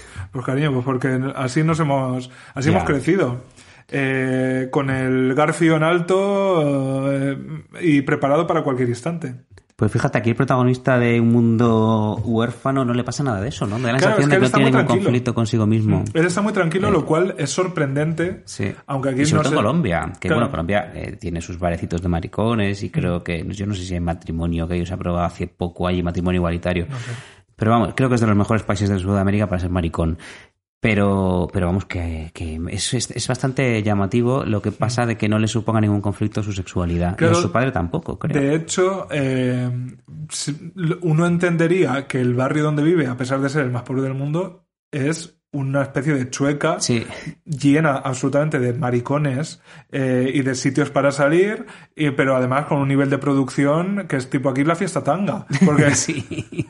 Con esa, con esa travesti que baja de, que, del con cielo, una luna una- que baja del cielo. unas jaulas donde se... El del sol. Sí, entonces es una cosa... A lo mejor aquí estamos pecando de europeístas, racistas No, y tal. pero que- yo no he visto jaula salir del techo ni en Chueca. Claro, ¿no? por eso ni, que ni en Londres. Es eh. bastante espectacular eh, Sí, sí. los momentos de... Y ahí al final, ¿no? Cu- Cuando ya se recupera ese ambiente y él habla, poco menos que habla del orgullo, ¿no? Porque es la calle llena de gente dis- mm, disfrazada alguna y otras directamente, pues uno paseando a otro como si fuera un perro, Sí, eh, sí. otro con una, mm, plumas en la polla y otro polla, eh, o sea, plumas en todo el cuerpo menos en la polla. O sea, que es una cosa ya de, mm, eh, de, de delirio. De delirio marica. Yo lo que lo- eh, ellos siempre están esperando una oportunidad para ganar dinero. Yo supongo que lo que deberían esperar es a que el barrio se gentrifique y se convierta en la nueva choca, porque es lo que hacemos siempre también los maricones, eh, unirnos a Barrio que tocamos, barrio que tocamos, barrio en el que triunfa el PP. sí, desde luego. Eh, vamos a hablar un poco de la relación filial, ¿no? Ujú. Paterno-filial, porque al final es el, es el corazón de este libro, ¿no? La relación padre-hijo, Sí. eh, que acaba de una manera bastante quijotesca, ¿no? Cambiando de tornas y al final es el hijo al que cuida al padre, Sí. el que se siente responsable, el que piensa en el dinero, el que piensa en la comida que escasea. Y, y es una relación absolutamente tierna. A mí me llama la atención y casi lo miro de manera antropológica, porque me parece Sí. una cosa directamente de un documental, es el contacto físico, ¿no? Que tienen, o sea, la- el cariño el, mm, de piel con piel que se transmiten y están todo el rato abrazándose, besándose, llamándose por- Papi, papi por sí. diminutivos y tal, eh, diciéndose que se quieren. Y claro, es un punto de partida completamente en las antípodas de cualquier novela gay. Y las antípodas de. Yo, pues, yo hablo por mí, de nuestra vida. Total, yo claro. nunca fui cariñoso con mi padre y mi padre nunca fue demasiado cariñoso conmigo. Supongo que tampoco había sido entrenado para ello. Eh, entonces sí, también lo veo como tú de forma con curiosidad antropológica, como quien ve un documental de bonobos. Eso, ese padre y ese hijo que se besan y se abrazan y se quieren tanto. Luego también me gusta mucho que, que cree un personaje que es un padre muy protector y muy amoroso, pero no sea tampoco un padre barra madre. O sea, ese padre en realidad es muy hombre en el sentido de que es un poco desastre, no, no limpia la casa. Esto me ha quedado súper machista, pero creo que nos entendemos. No tiene cualidades femeninas como Sí, de no es- protectora, de persona que te busca el alimento, que te cuida, que te limpia la casa. Este padre es un desastre que me lo manda él a buscar comida. Bueno, no lo manda él, pero él se tiene que ir a buscar comida porque no hay. Se lo lleva al bar a, a beber cerveza. Entonces me gusta mucho que haya construido un personaje que es un padre cariñoso y generoso, pero no es una madre. O sea, no es un padre haciendo las funciones de madre. Y de hecho es un, es un padre que cuando tiene un disgusto hace una cosa que es absolutamente masculina, que es tumbarse en la cama y pasarse dos meses porque está mal, entonces él está tumbado en la cama, ¿no? Como si la cosa se fuera a solucionar a través de la inacción. Yo, yo también he hecho eso varios domingos, pero bueno, esperando que las cosas se arreglaran solas. Eh, ese, ese padre, eh, yo no estoy seguro, fíjate, de si conoce eh, el- que su hijo maricón. O sea, estoy seguro de que no le importa, pero no creo que haya tampoco una relación ahí de Hombre, si no me. Él, si no me equivoco, él no le ayuda, cuando se disfraza de ángel, no le ayuda con el disfraz, con las alas Le pone algo así. y le pone algo. O sea, si no sabe que su hijo es maricón, es que no sabe ni por dónde le da el viento. Claro, no- Pero bueno, a lo mejor nunca ha visto muchos maricones, pero sin embargo vive rodeado de ellos. Mm, o sea, no, te digo, no te digo que no lo sepa, te digo que no se habla de. Ah, ya. ¿Sabes? Que eh, no hay una. A lo mejor no necesita verla, ¿no? Que es un poco ese interrogante que plantea este libro, ¿no? Si ya podemos hablar de una literatura o de un ejemplo de algo que es más bien post-gay, ¿no? Sí. Donde ser gay no. Hombre, ese, ese es muy explícito. Eh, Hemos dicho cosas, vamos, más explícitas imposibles. Es muy explícito, pero lo único que Pero tiene de maricón el protagonista es que le gusta que le metan en la polla, ¿no? Mm. Pero creo que, bueno, y que le gusta vestirse de ángel y bailar. Qué mariposita. Pero quiero decir, eh, luego él nunca lo, tampoco lo verbaliza. No, de hecho, ¿no? En, la, en la novela no se dice jamás marica ni maricón, se dice solo mariposa, eh, lo cual conecta también con eh, esa historia en la que él de niño le pregunta por su madre y, y el padre le viene a explicar que él desciende de una mariposa, que es mitad, mitad persona, mitad mariposa, que es una cosa muy bonita y Sí. muy poética. Pero no hay... Claro, quizá... eh, a pesar de que Giuseppe Caputo es mayor que yo, porque yo creo, Creo que tiene mi es, edad. es del 83, Creo que es del 82. 82-83, eh, 82. es 82, pues yo soy del 89, eh, y aún así, como que espero de un personaje así que, eh, mm, que, su, que su orientación sexoafectiva tenga un disclaimer, casi, ¿no? O sea, que me quede claro Sí. ¿Cuál es el estado de la cuestión? Porque yo, si pienso, esta novela va sobre un maricón que va a una sauna, hay una matanza de maricones en su barrio y tal, pienso, pues eh, es un conflicto, le pone en peligro, eh, vive al lado de la violencia, ¿no? Y entonces, como que eh, mm, me sorprende, para bien o para mal, que él en ningún momento se refiere a eso, ¿no?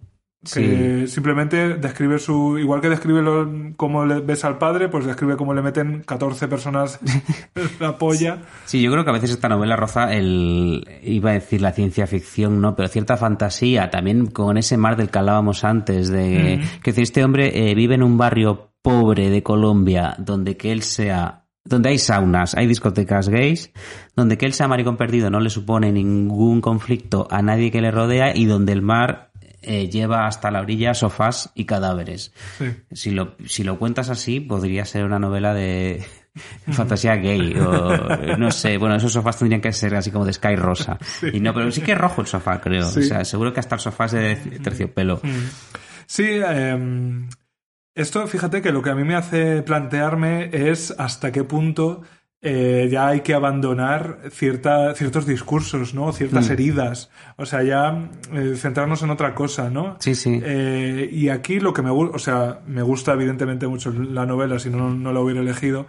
Em, pero sí que me, me remueve un poco eso de. Claro, de que cuando un personaje marica se muestra con una naturalidad eh, total y no hay un discurso en torno a eso, Sí. eh, como que me salta, me, me salta no decir, pero ¿y, y cuándo, cuándo toca esto? ¿no? Sí, nos quedamos esperando como el viejo en el columpio, ¿no? Sí, me ha pasado lo mismo, me ha pasado exactamente lo mismo y yo creo que dice algo, eh, nos eh, dice algo de nuestra generación.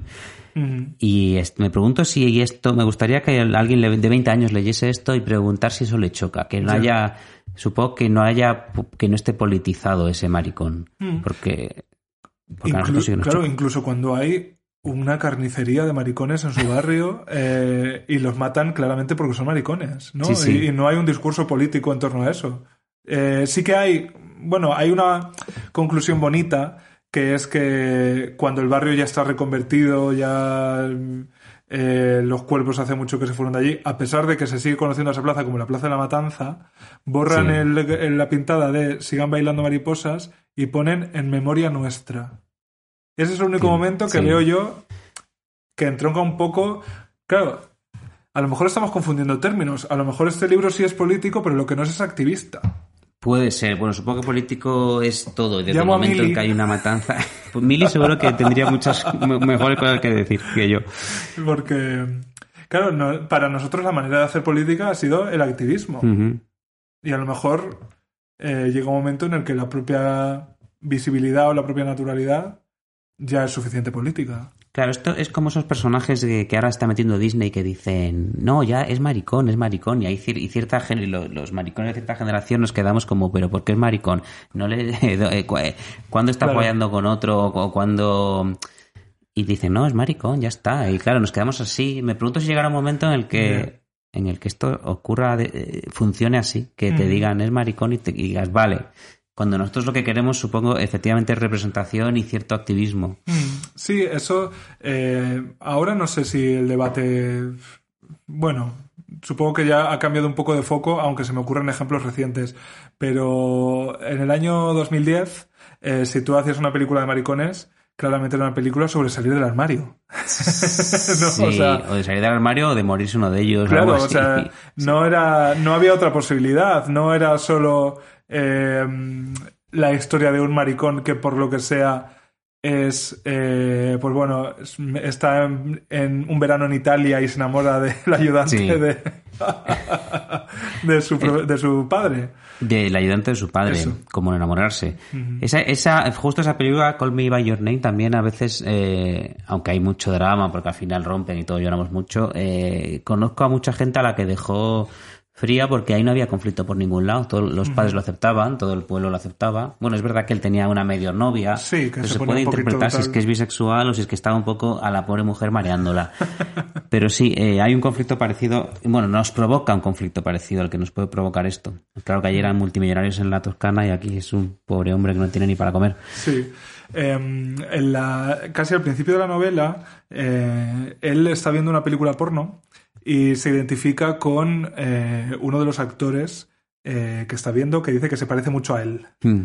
Por lo cual, bueno, podemos inferir que es eh, alguien más o Ah, menos bueno, atractivo, pues ¿no? sí, pues entonces y hay sí. una, una parte que me gusta que entronca un poco con esto, ¿no? Con que de repente la- las cosas que se, te que se te cuentan de la homosexualidad de este chico no, van por otros derroteros completamente y no son los de qué mal me siento o se lo tengo que ocultar a mi padre o mm, lo que sea, ¿no? Eh, Eso, est- está viendo una película porno y se identifica con uno, dice. Pongo pausa, otra vez, para estudiar la expresión del actor, mi doble. Lo hago para recordar cómo soy yo con una verga en la boca, cómo me veo, cómo me cambia el rostro. Es verdaderamente impresionante lo mucho que se parece a mí. Verlo a él arrodillado, complaciendo a otro, me duplica. Estoy ahí y aquí, soy dos cuerpos. Cuando quito la pausa y veo que el hombre mayor empieza a moverse, lento, de la cintura para abajo, lento, hacia adelante y hacia atrás, y alza los brazos en reacción al placer, poco a poco, y deja los brazos arriba, doblados, anunciando que puede, si quiere, follar su boca, mi boca. La noche entera, mi doble y yo reaccionamos. Las vergas crecen, se endurecen, y su cuerpo, el mío, de rodillas, permanece un rato más entregado al movimiento, recibiendo el movimiento, obedeciendo al hombre que puede, si quiere, follarme la boca hasta el fin de la noche. Claro, ¿Ves cómo qué bonito describe este es, hombre es es precioso, de verdad que está muy bien. Sí. Eh, pero si yo, desde mi experiencia marica, me hubiera descrito a mí comiéndome una polla, ¿no? Al final es cómo te cambia la cara, cómo la expresión. O sea, es que no hay rastro. O sea, mm, se me ocurren dos, dos caminos, ¿no? Que es uno, la culpa, la vergüenza, ¿no? El, el cómo debo ser yo eh, ejecutando esta cosa Sí. que sabemos que, o sea, que nos han convencido de que es un pecado o algo inmundo.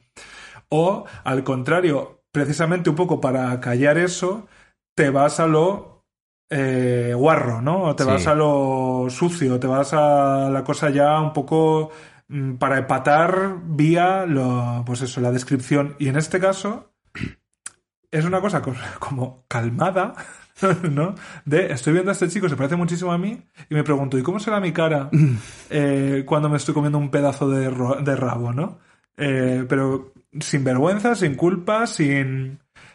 No se recrea tampoco en lo sexual, aunque te, descri- te describe... Que además aquí también es un hombre mayor con un chico más joven. Sí, sí, es que está obsesionado. Está Mm. obsesionado, por eso digo que todo contribuye a que eh, esta, esta cosa de que además comparte cama con su padre, porque tuvieron que vender la otra, Sí. todo contribuye a crear una relación muy bella, pero a la vez para algún tipo de lector que voy a reconocer que soy yo, puede resultar un poco perturbadora e insana. Porque por otro lado me encantan las cosas perturbadoras e insanas y me encantaría tener una vida más perturbadora e insana de la que tengo. Eh, y luego sobre el, cómo describe este, eh, cómo describe justo en esa escena su experiencia con el porno me parece que está muy bien traída porque creo que es mucha gente de porno de esa manera, poniéndose en el lugar de uno de ellos, o sea, no actuando como Boyer, que supongo que también mucha gente de porno así, pero creo que mucha gente también ve porno eh, pensando yo soy este o yo soy aquel. De hecho, hay casi un subgénero del porno que es el este, que se llama POV, que es el punto de vista en el que aquí supongo que cada uno elegirá. No soy yo muy experto en ese subgénero, pero sé que existe. Lo he visto por Pornhub ahí en las casitas pequeñas. Es curioso, ¿no? La, eh, si, si quizá el momento chatroulette me, me resonaba todavía tanto, ya te digo que era lo como lo que recordaba como el más potente del libro, tendré, tiene que ver, por supuesto, con que nuestra generación ha descubierto el cuerpo de otros hombres vía esos vídeos y esas cámaras o lo que sea. Eh, o sea, esto ya lo he contado muchas veces, pero desde luego a mí cuando me pusieron internet en mi casa con 15 años, la primera noche que me quedé solo, evidentemente lo que busqué. Estabas como el protagonista, seis horas seguidas. Sí, o sea, solo que era. Jornada completa. Solo que era. El, eh, tardaba tanto en cargarse de 12 segundos de vídeo en el Windows Movie Player que aquello era exasperante. Hasta que te llamaban y se cortaba el vídeo o la foto. Mm. que me acuerdo todavía de aquellas fotos, no sé si tú te acuerdas, que bajaban, se iban cargando muy poco, muy poco, poco Yo fíjate que eso no lo viví porque cuando a mí me lo pusieron ya era, eh, yo creo que ya era DSL. Ah, no, en mi caso no, El típico, yo eso no lo viví. Ah, yo sí. Eh, cuando me lo pusieron, que, que claro, ya era, pues si yo tenía 15 años, 2004. Yo recuerdo darle a... Eh, no recuerdo ni cómo funcionaba, pero ponía hombre desnudo saliendo del baño en un texto. Entonces tú dabas al clic y yo me iba a hacerme una tortilla y cuando volvía a la foto ya se había bajado entera. Ya le llegaba al escroto. Claro, claro. Que además esto funcionaba de una manera muy visual que era que empezaba por el pelo, luego la frente, luego la nariz y tú estabas, venga, venga, venga, la polla. Quiero que llegue a la polla de una puñetera vez. Luego si llegaba y era pequeña, no te gustaba, decías, esperado tres minutos para llegar a esta polla. Bueno. Entonces, eh, todavía me, me impresiono cuando abro una foto en internet, cualquier tipo de foto, aunque sea una foto de un, mis gatitos, y, se, y la tengo enseguida. Digo, qué bien que la tecnología. Pues fíjate que yo lo que, lo que sí creo es que, eh, de alguna manera, esa, esa primera estética de lo que consumíamos en la adolescencia, a mí me sigue funcionando.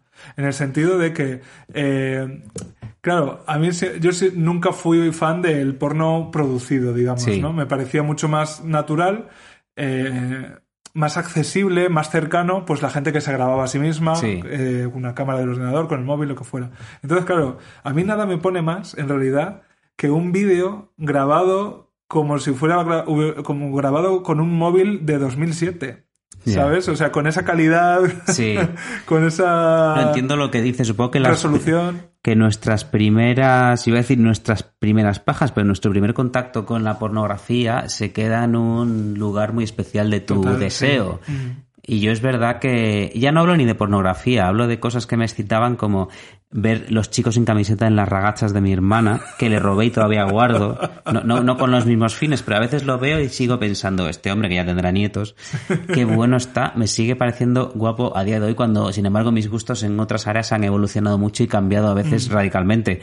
Y luego las películas en la que veía, que no eran, repito, que no eran porno, pero podría ser un thrillercito erótico, que todavía tengo grabadas y algunas me las compré en DVD, y las sigo viendo y lo sigo encontrando enormemente excitante. Y también esas primeras fotos que yo me bajaba de internet y que algunas las he vuelto a encontrar, y me digo, esto sigue funcionando, pero porque supongo que esto toca un lugar muy especial de tu deseo. O sea, yo de repente, ahora cuando en Twitter, porque Tumblr ya se fue de viaje, eh, cuando en Twitter de repente encuentro un vídeo que reconozco como uno que yo veía con 16 años para hacerme pajas, o sea, es que automáticamente... Te tienes que hacer otra automáticamente. Me, me, me, sale a hacerme otra y a la vez tengo que enjugar una lágrima. Ya.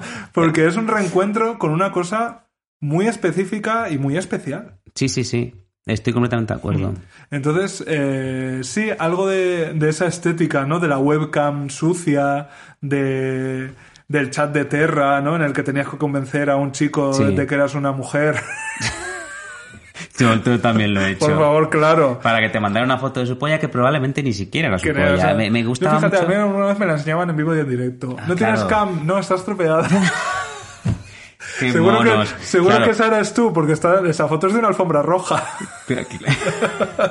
claro, aquí nos separan ya unos años y yo a eso no tenía acceso, pero sí que decía, anda, mándame una foto de tu rabo. Y claro, te mandar la foto de cualquier rabo, probablemente no era. Pero bueno, la fantasía te sirve. La fantasía servía y era muy, es muy bonito como al final en esos chats era todo fantasía. Claro. Todo. Y estoy seguro de que él probablemente sabía que tu nick, eh, Rubita35, mm, es- probablemente sabía que eras un tío y le daba claro. igual si tú te prestabas a la fantasía que él buscaba. Sí, ahí en, en, en esta novela también hay eh, una cierta fantasía alrededor de la seducción, ¿no? A mí lo que me, me llama mucho la atención, como no sé si es que en Colombia pues la gente es así de lanzada, ¿no? Pero básicamente le ponen la puerta la- la- un pie en la calle y ya se lo quieren follar. Sí. Cuando sale por ahí. Y luego en la calle, eh, que decía antes que es todo lo, con- lo contrario a una casa, ¿no? Eh, es un lugar para el sexo y para la violencia, ¿no? Aquí Eros y Thanatos, desde luego, están más que presentes. Sí. Si recuerdas, eh, hay, una descripción también de cómo él experimenta la violencia, cómo él experimenta el odio. ¿Qué pasa cuando eh, dos policías eh, le llaman a él de nuevo mariposa? Porque de hecho, hay varias imágenes eh, sobre esto, ¿no? Sobre que te llamen maricón. Eh, él recuerda cómo siendo niño le marca una profundamente, que ahora hablaremos de eso también. Y eh, en este caso, como Sí, es que también tenía una captura de esa página que me gustó, pero léela tú que la vas a tener mejor. Y, y luego, como estos dos policías dicen una broma absolutamente fuera de tiesto, que es refiriéndose a la matanza de los maricones y cómo es que a este lo dejaron vivo. Sí, Y dice el protagonista, cuando estoy en estado de odio, me extingo y me amplifico. Primero, siento que la violencia que recibo borra el tiempo previo y cualquier futuro. Lo único que hay es presente y el presente es solamente esa violencia. Como el tiempo anterior se borra, desaparece con él todo lo que ese tiempo hizo en mí. Me vacío, entonces, y el odio que me dirigen se convierte en el odio que soy. Me amplifico. Deseo el mal. Quiero, puedo, matar. Qué maravilla. Mira, Sí. esto, esto, justo tenía el mismo párrafo aquí con mi manita en la foto porque me, porque me encanta y lo y describe. eh, lo describe también que no sé, que tampoco tengo mu- mucho, mucho que añadir. Sí, eh, creo que es muy, es muy certero eh, explicando eso que pasa cuando te sientes atacado, que es que solo existe ese ataque, que Sí. eh, y además cuando nos atacan a un maricón nos atacan por ser maricón. O sea, si yo hace poco volví a casa de fiesta eh, y nos decían lo típico, tenéis fuego y yo que venía pues con las amigas, no sé qué, no me como que no supe cambiar el registro y entonces le dije, "No fumamos cariño." Y era un chico. Sí, Y entonces me dijo, "Cariño, que eres gay?" por favor. Y yo le dije, sí, ¿tienes algún problema?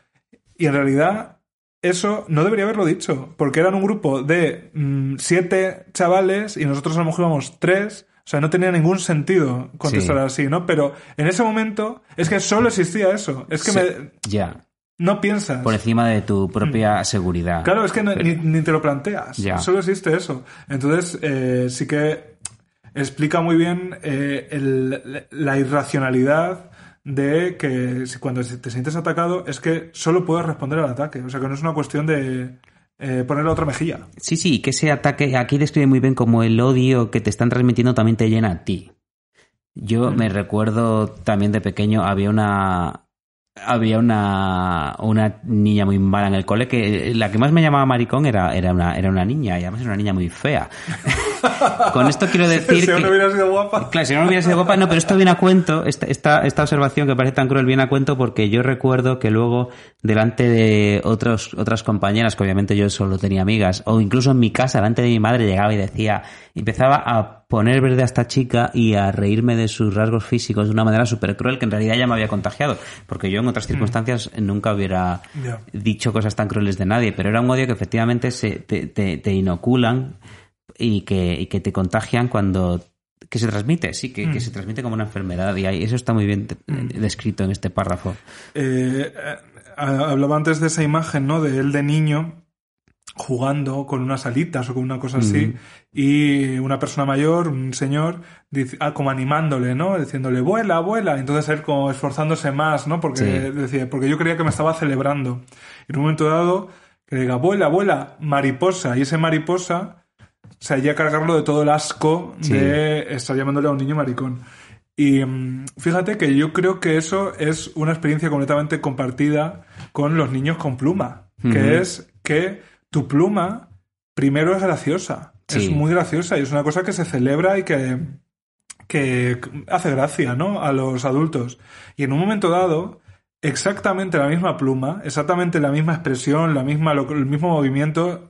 Eso igual, un día es una fiesta y al día siguiente te miran con una vergüenza o te dicen algo. O sea, yo recuerdo eh, a mi hermano que es mayor que yo, la- eh, o sea, cómo me dijo, cómo yo, cómo yo fui a darle un beso a mi madre, completamente mariquita. Sí. Un besico para la mamá. Sí.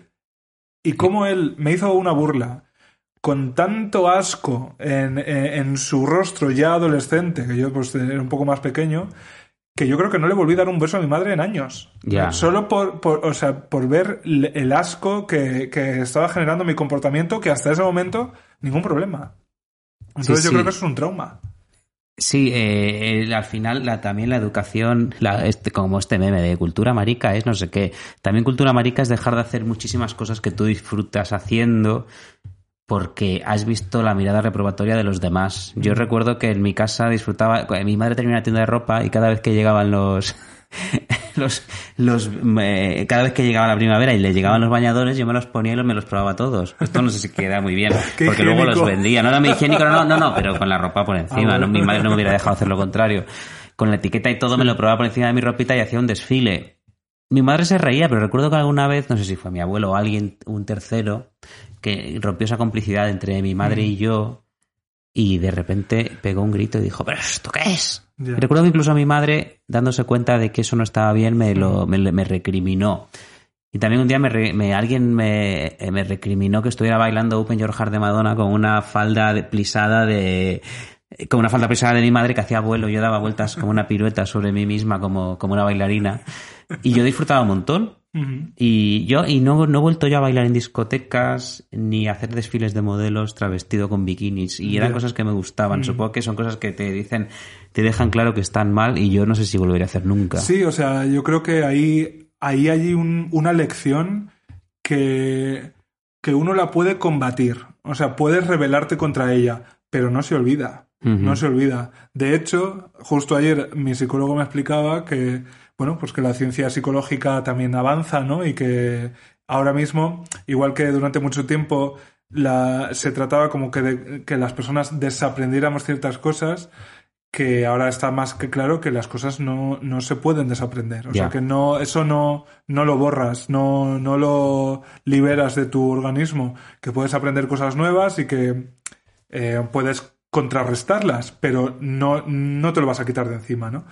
Y hay algo en estar bailando, mariconeando viva en una discoteca que en nuestra generación yo creo que sigue teniendo algo de eh, aprovecha este momento porque eh, esto no está bien del todo o esto Sí, sabes pero- que no tienes que hacerlo, entonces mm, aprovecha, aprovecha. Claro, claro, a la vez por eso tal vez también es algo tan catártico, que a lo Mm. mejor no va a ser igual de catártico para un maricón nacido en 2010. Ya, seguro, seguro. O sea, él no se va a tener que aprender a escondidas la coreografía de Dime de Bet. claro. Bueno, no hay que aprenderse la coreografía de Dime de Bet, que es una canción de mierda además, pero bueno. Bueno, bueno, seguro que a ti te gusta mucho y no debería decir esto en esta casa. No, no, que me, me gusta muy bien que te guste Dime de Bet. Me- para mí yo también tengo algunos gustos muy cuestionables. No, Eh, eh, pero lo que iba a decir es... eh, no, eh, me- como me he quedado turbado porque eh, me he metido con una canción que te gusta, ahora no me acuerdo, ahora no me acuerdo lo que no, iba a esas decir. cosas de, como de, decir, de hacer las cosas que, que nos han traído vergüenza y culpa. Sí, yo estaba, me eh, siempre a veces me pregunto, cuando no puedo dormir por la noche, me pregunto cómo serán los maricones del futuro que hayan crecido sin vergüenza ni culpa. Y a veces, a la vez, fíjate que también pienso, esto es una cosa un poco egoísta y un poco derrotista, pero pienso, a lo mejor son un coñazo. A lo mejor son un coñazo si llega un momento en el que los maricones sean, estén a la misma altura de los heterosexuales, que a veces vemos co- con, ironía y con Pues la distancia como, un- como una vida tan gris. Me pregunto, ¿est- ¿habrá maricones así de pesados? Yo eh, creo que simplemente va a ser un conflicto generacional como el que hay en tantas otras cosas y en, tanto- en tantos otros aspectos. Porque, por ejemplo, eh, los maricones de, de la generación Terence Mosh. Luis Antonio Villena, eh, esta gente, yo eh, eh, creo que no sé si lo leí, o sea, no sé en qué libro leí, porque como leo tanto de estas cosas, pues no sé si sería en Lo Nuestro sí es mundial, de Ramón Martínez, que es como un tal, pero esa, esa clase, esa generación de maricas estaban súper en contra de, eh, y los nombro a ellos dos porque creo que los leí, ¿no? Como ejemplos, de los bares de ambiente.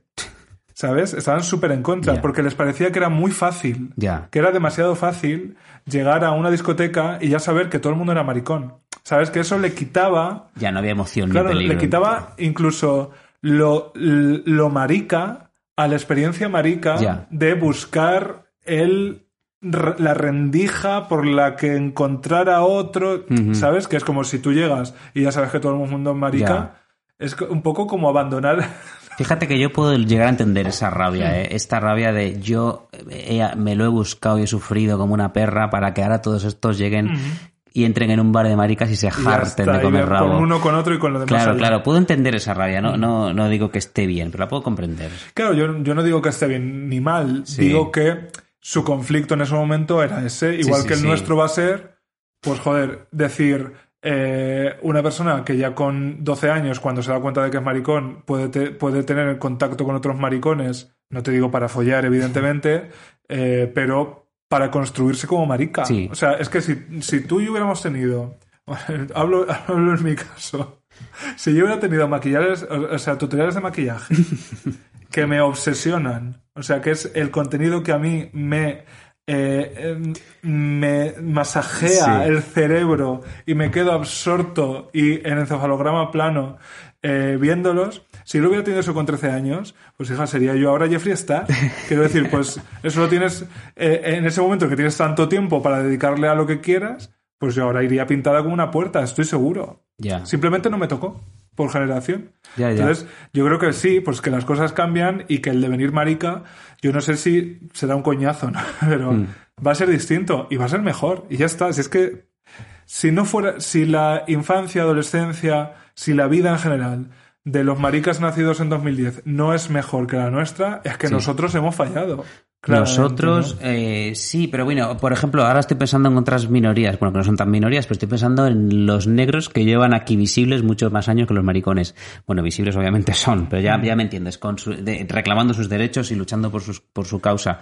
Y sigue habiendo racismo, con lo cual es posible que este marica ideal del que hablamos sin conflicto alguno no llegue hasta dentro de demasiado tiempo. ¿eh? Yo es que fíjate que no soy partidario de comparar opresiones. O sea, me Claro, parece pero- que es un poco engañoso. Sí, no, no, no comparo la presión, pero digo que después de que no sé cuántos años después de que Rosa Parks eh, se senta, dijese por mi santo coño negro me voy a sentar en este asiento aunque no me dejes, Mm. no sé cuántos años después sigue habiendo un movimiento que reclama eh, justicia y, e igualdad para los negros. Sí, Entonces, sí, sí, yo no sí, sé, por- a eso me refiero, que por mucho tiempo que pase, yo creo que hijos de puta siempre va a haber y No, claro. ignorancia siempre va a haber. Sí, yo me, me refiero, Eh. o sea, no que no sea, pues, no, no sirva la metáfora, sino que creo que cada opresión de verdad tiene sus Ah, condicionantes con eso estoy completamente de acuerdo. y que no, yo creo que no da pistas muchas veces Mm. Eh, comparar una con otra porque no tienen nada que ver, ¿no? En, en- en el caso de, del racismo es que muchas veces eh, la cuestión de clase ha sido completamente primordial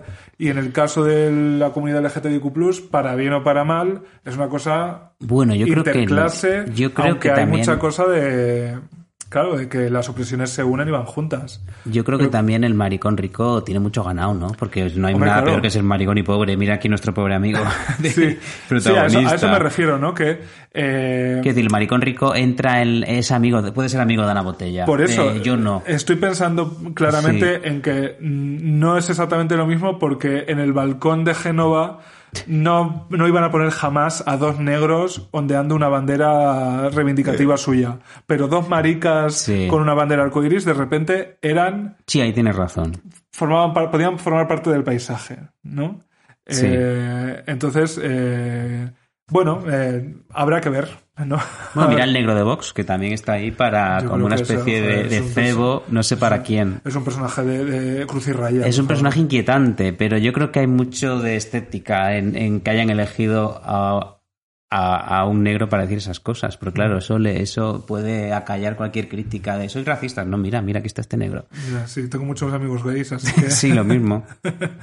Em, por ir ya concluyendo, eh, la última parte del libro, el último capítulo, eh, creo que además literalmente se llama Luz. Eh, y es efectivamente cuando aparece, sí, se llama Luz, es cuando aparece de repente, pues efectivamente la buena suerte, ¿no? La buena suerte y el parque de atracciones. Mm, en la vida de, estos personajes. Lo cual, em, yo fíjate que pensando sobre si me parece un final adecuado, bueno, ocurre la muerte del padre también, ¿no? Ah, mm. muy al final, eh, que eso sí veo que tiene mucho sentido narrativo. Eh, supongo que también hubiera sido muy terrible, ¿no? Que el padre muriera y ellos siguieran en, esa cueva vacía sin... O sea, hubiera sido desolador. Sí. Eh, pero bueno, también creo que eh, está bien, o sea, creo que es, apoyo ese final porque son personajes abandonados, ¿no? Perdidos, como decía nuestra buena amiga, que no recuerdo su nombre, de fantasía. ay, ay, Lucinda, o algo así. Eh, pero en esa deriva, yo creo que también a veces, pues, las cosas salen bien, ¿no? O sea, que eh, un golpe de suerte, un, estar en el momento adecuado, pues, eh, en este caso les consigue un trabajo, que por lo demás es un trabajo horroroso.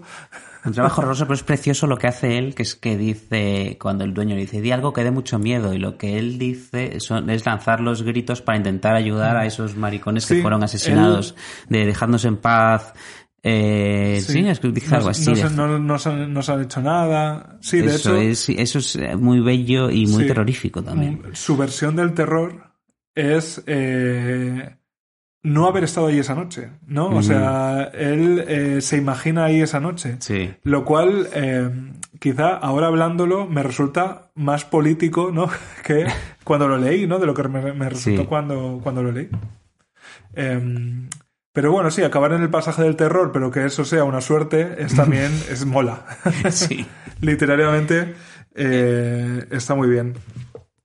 Hay un momento en el que él un poco se despide de su padre y es cuando todavía no está muerto, eh, pero dice, mientras lo oía, empecé a extrañar a mi padre, ahí mismo, estando a su lado devastado por un pensamiento que se fue formando durante el brindis. Este hombre hermoso se va a morir un día. Que es también algo que eh, a quienes tenemos padres que ya empiezan a ser mayores, un poco nos apela, ¿no? Porque ya es. Ya los disfrutas pensando, eh, bueno, eh, nada es para siempre, no la serie de Antena 3 de los mediodías. Hay una frase preciosa que dice sobre su padre, pero ya es cuando se murió, pero bueno, también es una reflexión muy bonita que es algo así, no la tengo apuntada, pero es algo así como, no quiero olvidar que ha muerto porque entonces tendría que volver a recordar que murió. Mm. Es una frase muy sencilla, pero eh, es eh, a la vez muy compleja y me, y me, encanta y describe muy bien, creo que el duelo. Mm. Describe muy bien el duelo, como cuando te duermes y te olvidas de algo y te despiertas. Yo recuerdo eh, cuando alguna vez me había dejado algún novio. Y cada vez que me despertaba me volvía a acordar de que me había dejado. Y, lo pasaba fatal. Lo pasaba fatal por las mañanas. Por las noches no, porque ya llevaba todo el día haciéndome esa idea. Pero despertarme era lo peor.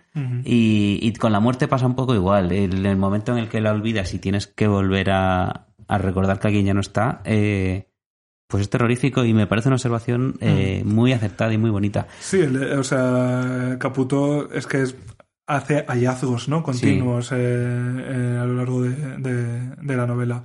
Em, ¿Pensamientos finales sobre un mundo huérfano? pues, eh, pues, pues, pues, no sé qué decir. Que está bien. Que, está muy bien, os, La, recomiendo a todos. Que, em, que me parece una novela bastante única, contada de una manera muy especial que que tiene esta cosa, creo que esta cosa de que se desarrolle siempre de noche está muy bien porque hace que nunca sepa si lo que está ocurriendo está ocurriendo de verdad o está ocurriendo la imaginación del protagonista, ciertas cosas, no todo. Y también eh, refleja muy bien esto de que no has visto... la oscuridad está muy bien reflejada en el libro, pero una oscuridad eh, eh, física tan, eh, que se puede tocar. Porque hay veces que cree que, ver, que...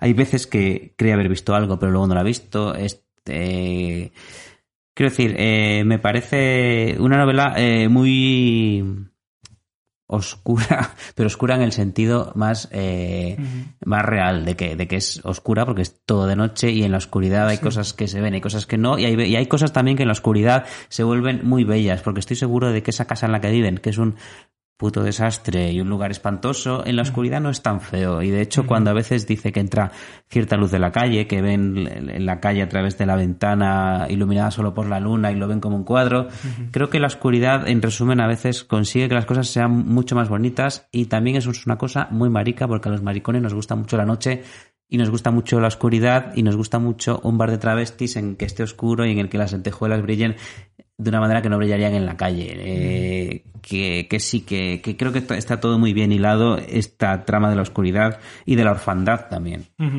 Sí, al final es como la noche, como ese territorio eh, un poco al que nos vemos expulsados, pero a lo mejor a donde nos han expulsado es mejor que donde no nos, no nos están dejando entrar. Claro, como cuando decía el, el monseñor Reich Plack que, encontra, que encontramos el infierno, que hombres nocturnos encontramos el infierno, a lo mejor pues estamos encantados de haberlo encontrado. Sí, yo creo que ese es eh, un buen eh, resumen. Nancy, sí, tú ahora intervienes también. Eh, un buen resumen de la cultura marica, si es que eso es algo, Sí, es eh, como construir el contraplano de la cultura oficial o de la experiencia de la vida buena, entre comillas, que es la heterosexual, sí. y resulta que lo nuestro está mejor.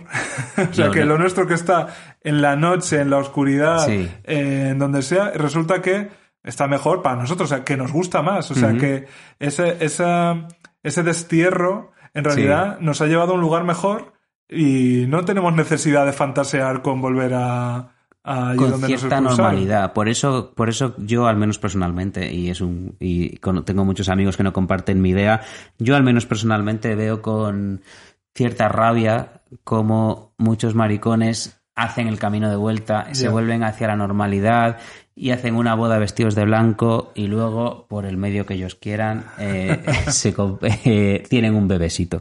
Ya. Eh, lo respeto profundamente, por supuesto, no lo voy a dejar de respetar y, me- les deseo que sean muy felices, pero lo miro con cierta con cierto recelo en la lejanía, Hombre, claro que pensando, sí. sois unos desertores, hijos de la gran puta, que os he visto bailar en la tarima en, en tanga, y ahora qué hacéis ahí casándoos con vuestros padres en la mesa presidencial y con vuestro bebé en camino desde Estados Unidos, ¿qué hacéis? Desde Arizona. Desde Arizona. Todo desde- esto ha sido para nada.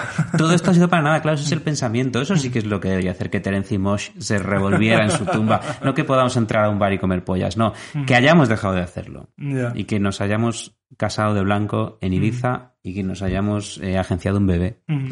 Sí, ahí eh, un mundo huérfano es completamente un itinerario donde todo eso está, vamos, ni se plantea. No, no, no. Ni se plantea. O sea, eh, es una historia de supervivencia que, como toda vida marica, pero es, una, es una supervivencia un poco gozosa, ¿no? Mm, Incluso en lo terrible. Incluso lo terrible es que está llena de, de humor también. Ese hambre está lleno de humor. Eh, cuando hablan de los nombres de los sitios que, que frecuentan, el baboso, eh, las ideas peregrinas, como bien antes Sí, comentabas. la casa que habladora, que no hemos hablado de ella, pero es Y toda la, la parte de la casa habladora es muy divertida. de Monty Python, Sí. ¿no? Una cosa así. Esta cosa que tiene él de vender consejos Sí, en los el primero bares. gratis y el Sí. segundo ya. Es muy divertido. O sea, es también curioso cómo de repente salen escenas verdaderamente cómicas. En medio de, de la ese miseria. infierno en el que también hay matanzas. Eh, no sé, es, es un libro muy extraño, con una estructura extrañísima, pero precisamente por eso eh, ahí me ha encantado y es un soplo de aire fresco, como quien dice. Muy bien. Pues gracias, Guillermo Alonso, por este rato de reflexiones, mariconería y, y derivados. Gracias a ti por invitarme. Eh, desvelamos eh, la siguiente lectura, no sin antes decir que eh, la precariedad eh, y el capitalismo también quieren su parte de nuestras vidas. Entonces, a partir de ahora, en vez de cada mes, va a ser cada dos meses. Porque, pues Muy no me da. No Porque me da. tienes que, tú tienes muchas cosas que Sí, hacer. pero bueno, también eh, un libro cada dos meses quizás es menos reto para Claro. írselos leyendo todos. Eh, entonces, siguiente libro, em, Alexis o el Tratado del Inútil Combate, que es eh, el libro más antiguo que vamos a leer probablemente, porque es del año 1929, nada menos. Y además, primera autora, porque la literatura marica no tienen por qué escribirla solo maricas. Es Marguerite Yourcenar, eh, eh, la autora de este libro. Está editado, yo juraría que por Alfaguara, o sea que no por Alfaguara, sí. Eh, entonces no debería ser difícil de encontrar. Está reeditado, me consta, en 2014. Así que 28 de diciembre, Día de los Inocentes e Inocentas, nuevo Marica Páginas dedicado a Alexis o el Tratado del Inútil Combate. Gracias de nuevo, Guillermo. Gracias a ti por invitarme. Y pues nada, mariconear vivas. Claro, y recordad comprar el libro en una librería pequeña, Hombre, que por son favor, eso vaya por delante. Y si no, cariño, Mili de Bercana os lo trae. Claro. Si sois de Madrid o de fuera que te le mandan, Bercana siempre, siempre está ahí para nosotros. Chao. Cada fallo, cada imprecisión. Cada detalle, todo bajo control. Cada acierto, cada aproximación.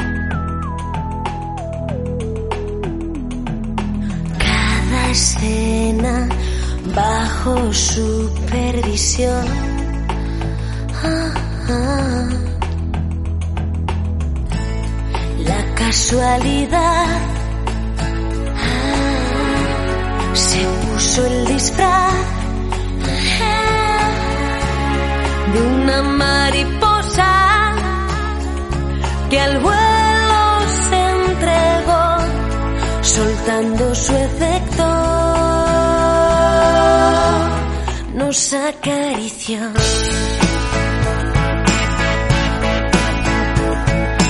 No imaginas cómo sería yo si hubiera esperado un segundo más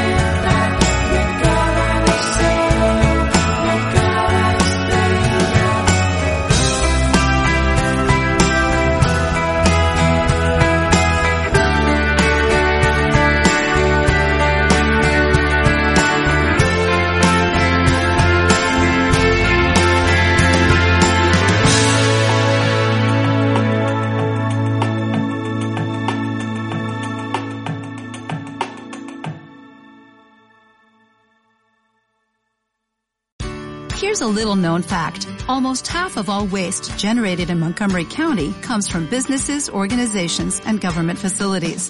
Reducing the amount of waste in your workplace will have a positive impact on our environment. It can also save you money on your disposal costs. Reducing waste and recycling at your business is easy to do and is the law in Montgomery County. Make it your business to recycle right. Learn more at montgomerycountymd.gov slash recycle right or call 311.